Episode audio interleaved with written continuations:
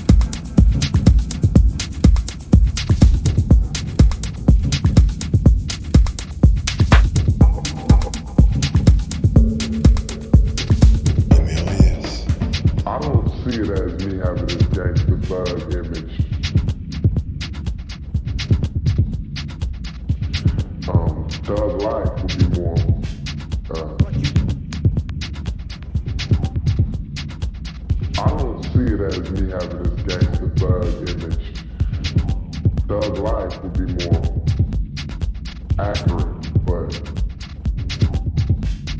it's not an image, it's just a way of life, it's a mentality. You have to have taken the time to reflect on it. Um, and my reflection